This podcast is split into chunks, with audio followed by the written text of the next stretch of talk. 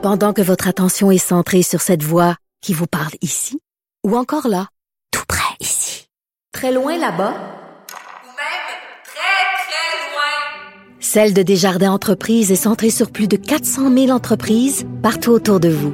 Depuis plus de 120 ans, nos équipes dédiées accompagnent les entrepreneurs d'ici à chaque étape pour qu'ils puissent rester centrés sur ce qui compte, la croissance de leur entreprise. IGA est fier de présenter l'émission À vos affaires. Pour économiser sur votre panier d'épicerie, surveillez les offres et promotions de la circulaire disponible à IGA.net chaque semaine. IGA, vive la bouffe et les bonnes affaires.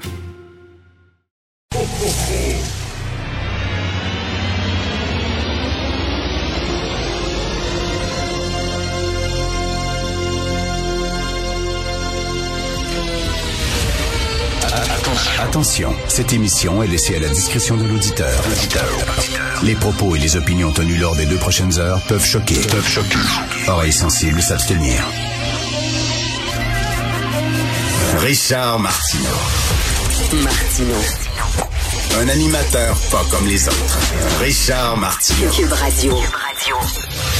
Bonjour, bon mercredi. Merci d'écouter Cube Radio. Alors, euh, Good News Chapel, hein, c'est euh, le Devoir qui avait sorti ça hier, une église euh, à Montréal, Good News Chapel, enfin à Saint-Léonard, qui disait à ses adeptes, à ses ouailles de ne pas se faire vacciner, que Dieu allait les protéger, etc. À l'intérieur de l'église, on ne respectait pas les mesures de consignes sanitaires. Donc là, on songe à faire fermer euh, cette chapelle-là. Euh, c'est la première page du devoir aujourd'hui. Mauvaise nouvelle pour la Good News Chapel. La fermeture du lieu de culte qui occulte les appels des autorités est considérée. C'est drôle parce qu'on on, est dans une dans un combat contre les fake news, hein, les fausses nouvelles. Y a-tu pas plus fausses nouvelles que la religion? J'en parle souvent sur les ondes ici avec euh, mon ami Guy Perkins, qui est un un combattant pour euh, la pensée critique, euh, un athée fier de l'être. il me dit souvent ça. Il me semble que ça devrait être tout en haut. Là. Tu sais, là, en haut des fake news, on parle souvent des complotistes et tout ça, mais s'il y a des propagateurs de fausses nouvelles, c'est bien les religions vraiment, là. Alors, euh, celle-là, donc, on va fermer cette chapelle-là, mais il me semble qu'il y aura un ménage peut-être à faire un peu ailleurs. Écoutez, on va voir plus tard dans l'émission Paul Brunet, que vous connaissez bien, du Conseil québécois des malades, euh, et il m'a envoyé, Paul Brunet, un document très intéressant euh, qu'il a lui présenté lorsqu'il a rencontré, lorsqu'il a témoigné devant la coroner euh, qui euh, enquête sur la gestion de la pandémie dans les CHSLD. Et Paul Brunet dit, m'envoie ça.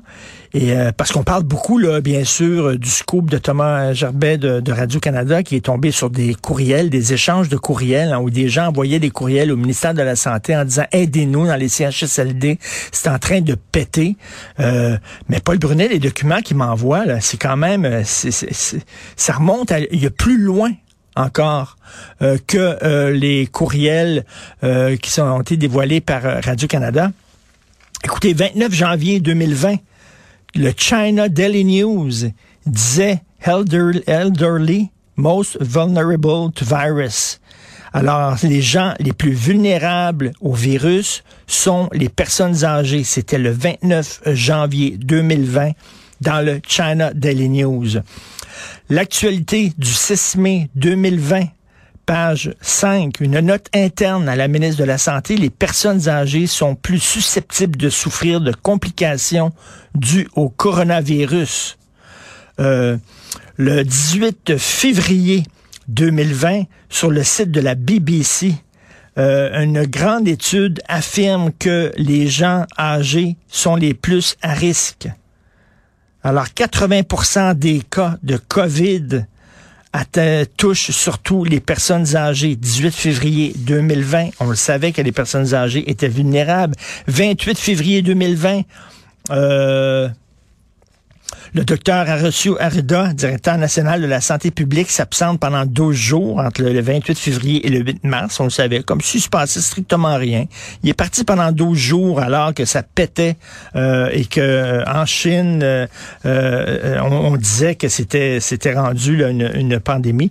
29 février 2020.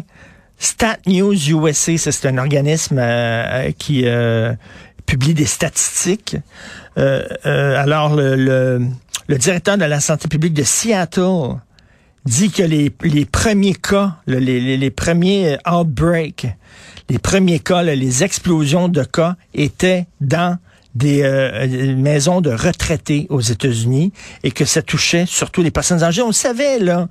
2 euh, mars 2020, ABC News et le San Francisco Chronicle, euh, les gens de 75 ans et plus sont susceptibles d'attraper la, la, COVID et de tomber extrêmement...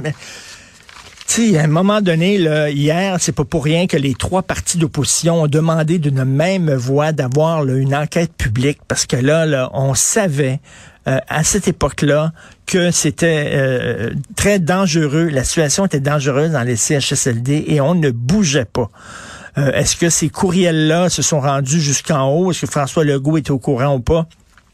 C'est la question que tout le monde se pose aujourd'hui. Mais bien sûr, là, je pense que c'est assez clair qu'on aurait besoin quand même d'une véritable enquête parce que pendant longtemps, c'est toujours une commission d'enquête. Qu'est-ce que ça va donner, tout ça.